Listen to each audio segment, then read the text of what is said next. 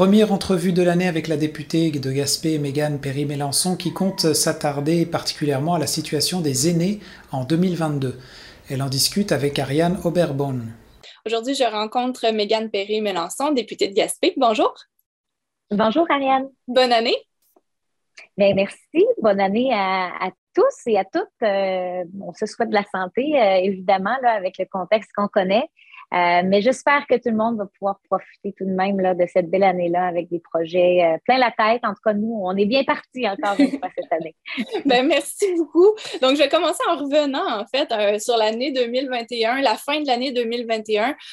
on sait que vous avez été très impliqué auprès des guignolés du secteur durant le temps des fêtes. Donc, racontez-moi un peu ce que vous avez fait. Oui, donc on sait que plusieurs de nos euh, organismes qui font de l'aide alimentaire ont été euh, très, très occupés là, dans les euh, semaines avant le temps des fêtes, mais disons-le, là, ils sont plus occupés qu'à l'habitude partout à l'année, vraiment toute l'année. les besoins ont vraiment augmenté avec le taux d'inflation aussi qui monte en flèche. tous les prix des dépenses courantes là, des ménages ont vraiment augmenté. Donc, ça fait en sorte que même des gens qui euh, sont au travail, donc qui ont des emplois, ont recours euh, aux banques alimentaires. Alors, les guignolés, ben, je souhaitais contribuer finalement à, ce gros travail-là qu'elles font, les banques alimentaires. Et euh, j'ai offert donc 15 500 dollars à six organismes partout sur le territoire du comté de Gaspé pour venir en aide à, tous ceux qui sont dans le besoin, les familles les plus vulnérables en ces temps de, pandémie et période des fêtes aussi qu'on souhaite toujours euh, euh, chaleureuse là, euh, malgré les, difficultés qu'on peut vivre. Donc, j'espère que ça aura pu aider un petit peu les gens à, passer de belles fêtes. Donc, ce montant-là que vous avez offert, est-ce que ça provient de votre discrétionnaire ou si c'est un montant qui, était dans un programme? C'est vraiment l'enveloppe de soutien à l'action bénévole. Donc, j'ai décidé de prendre quand même une grosse bouchée de cette enveloppe-là parce que je crois que c'est nécessaire d'aider le plus de familles possible à, passer au travers euh, les, disons, l'économie qui est plus fragile en ce moment et les revenus de beaucoup de gens aussi, là, avec la pandémie, qui ont été soit euh, affectés ou il y a des gens qui ont perdu leur travail, euh, des entreprises aussi qui ont dû suspendre des postes là, temporairement. Donc, tout ça, ça nécessitait là, un soutien particulier, mais qui vient de l'enveloppe générale de mon, de mon travail de député. Puis les gens qui ont recours à l'aide alimentaire sont de plus en plus nombreux aussi. On ne parle pas seulement de gens sans emploi. Malheureusement pas, exactement. Donc, euh, on a vu les loyers qui montent en flèche, euh, euh, le prix de l'essence, le prix des aliments. il y a des cartels encore qui ont le monopole et qui, se permettent de, de, monter les prix là, de façon disons, déraisonnable. Alors ça, pour moi, il va falloir s'y pencher là, plus sérieusement euh, comme gouvernement. Et euh, vous allez certainement m'entendre parler d'économie là, euh, durant la session parlementaire d'hiver. Et ça, ça fait partie là, de, de, mes préoccupations, c'est-à-dire le revenu et la capacité d'achat euh, des familles qui, qui, est beaucoup affectée. Donc, il faut s'assurer que, qu'on traverse la pandémie, mais aussi qu'on, s'en sorte et, qu'on puisse bien vivre aussi les prochaines années. Alors, c'est important d'en faire le maximum présentement.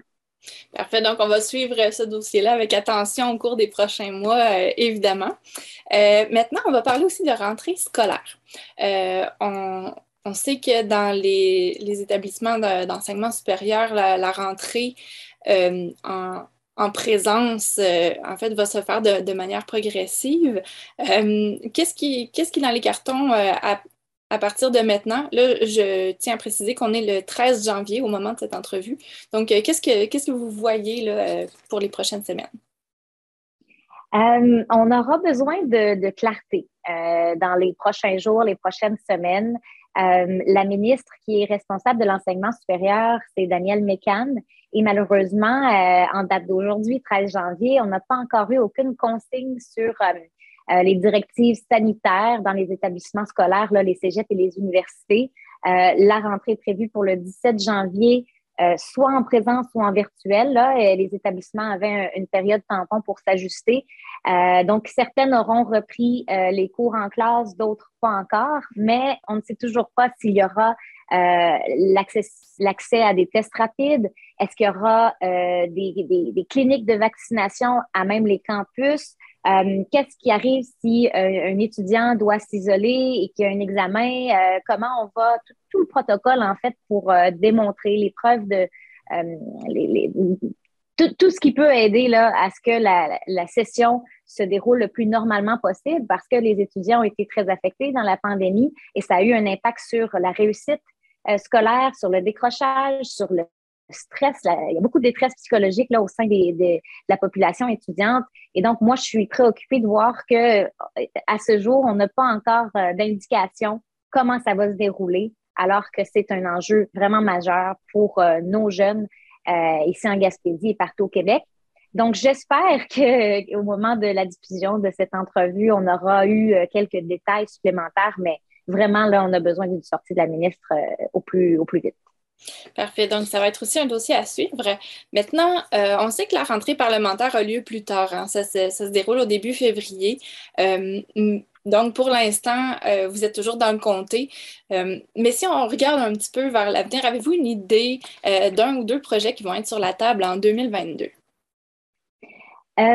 Oui, on est en train de mijoter ça. c'est sûr que les dossiers, il y a des dossiers qui reviennent à chaque session parce qu'on ne peut malheureusement pas les, les, les, traiter qui soient derrière nous, puis qu'on passe à autre chose. Là, je pense entre autres au transport où c'est des questions qui reviennent à chaque année.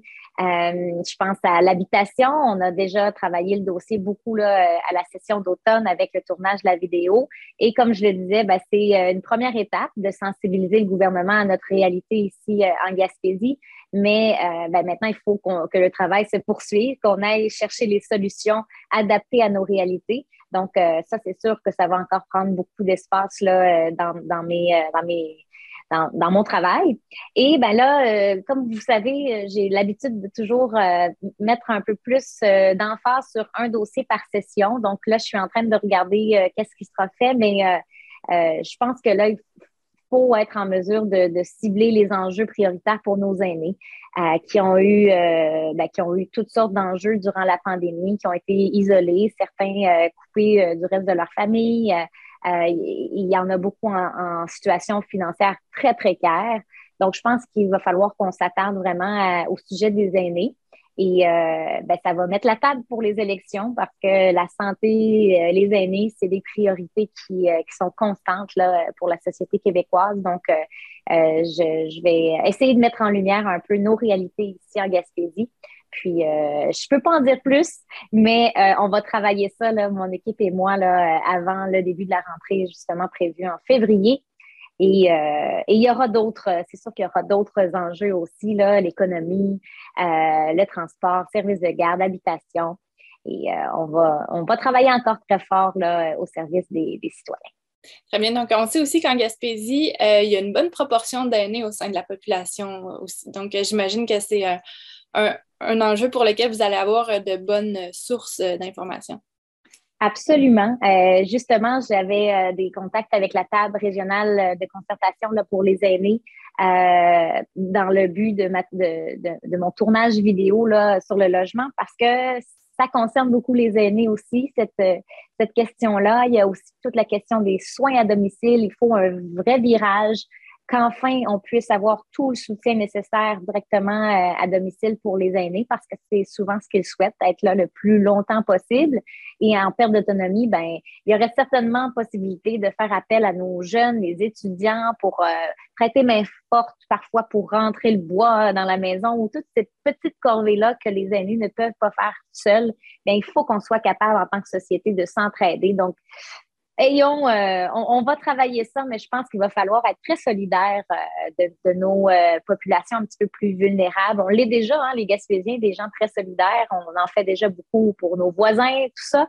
Mais je pense que si on coordonnait, qu'il y avait des initiatives qui venaient du gouvernement aussi pour coordonner tout ça, ben on, en serait très gagnant, surtout dans une région comme la nôtre qui est très vieillissante. Donc, je comprends qu'il va y avoir des, mariages à faire au sein de la population aussi. Oui, oui, tout à fait. Donc, euh, ce sera à suivre, là, mais euh, c'est un, c'est, un dossier qui m'intéresse énormément. Puis, euh, je pense que je pense qu'il faut vraiment y donner toute l'attention requise, là, parce que parce que c'est les bâtisseurs de la Gaspésie, puis il faut qu'ils puissent vivre dignement là, pour les pour, pour la fin de leur beau jour. Parfait. Donc, Mégane Perry-Mélençon, merci beaucoup pour ce premier tour d'horizon de l'année. Et puis, euh, on, se reparle très bientôt quand vos dossiers vont commencer à, à prendre leur envol. Super, merci. À bientôt. Merci.